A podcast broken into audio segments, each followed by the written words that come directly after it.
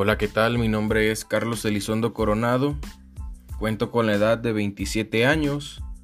Ah, mi lugar de nacimiento es Teocaltiche, Jalisco, y aquí vivo actualmente. Estudio en el plantel Teocaltiche, perteneciente a UNIDEP Aguascalientes. Actualmente curso el décimo cuatrimestre y pertenezco al primer módulo. Estoy cursando la materia de ética, responsabilidad social y transparencia.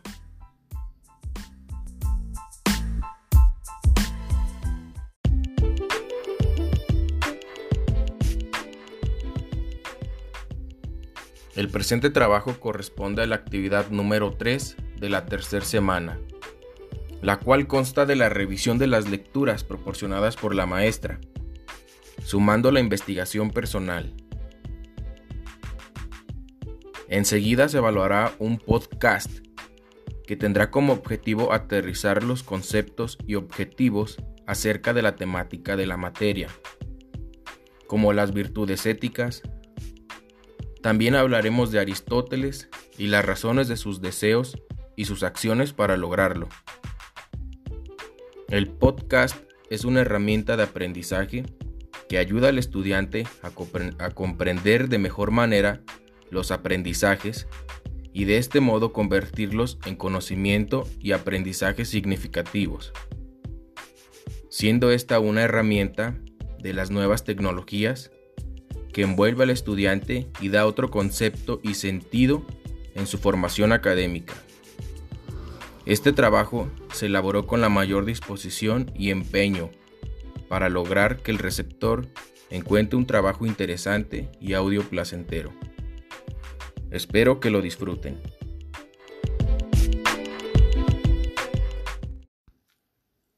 La virtud es la mejor disposición, modo de ser o facultad de todo lo que tiene un uso o función. La función de cada cosa es su fin. Es por tanto que la función del alma es hacer vivir, y la función de la virtud será la de una vida buena, y como tal es el bien perfecto. ¿Qué es la felicidad? La felicidad es lo mejor, y los fines y bienes mejores están en el alma.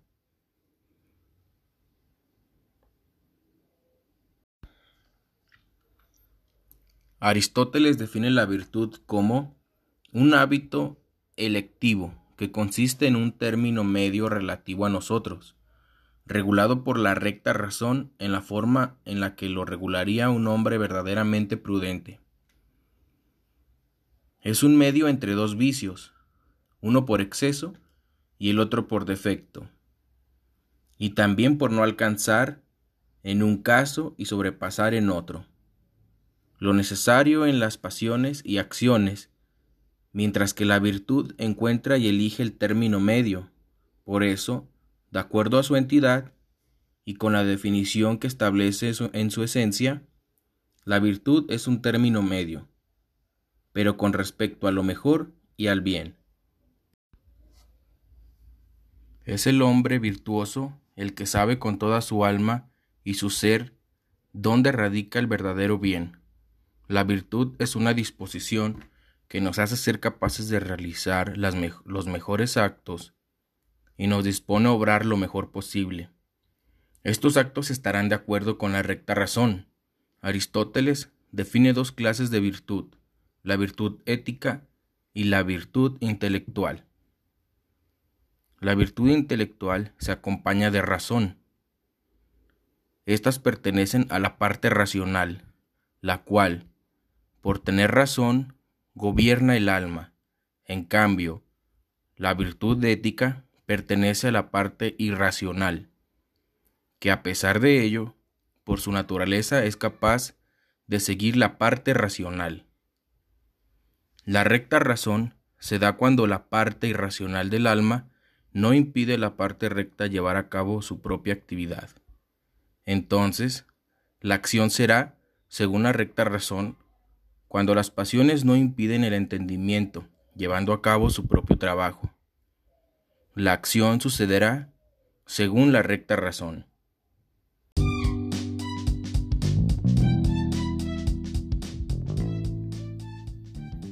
Este tema fue de gran importancia, puesto que de ello nos desglosaremos avanzando y desenvolviéndonos en la materia, sumergiéndonos en la temática de la ética, así como en las virtudes según Aristóteles. Las virtudes se dan en los seres humanos por naturaleza. Estas adquieren por la vía de la costumbre, que es importante en la adquisición de la virtud. Las virtudes adquieren por actividad que se hayan hecho anteriormente, así como practicar la justicia nos hace justos. Esta tercera actividad me pareció interesante y diferente. La creación de estos audios informativos le dan otro sentido al aprendizaje. Los conocimientos llegan más lejos a comparación de otras actividades clásicas. Por lo tanto, la innovación y la ética forman una excelente combinación para tomar nuevos rumbos y abrir diferentes horizontes.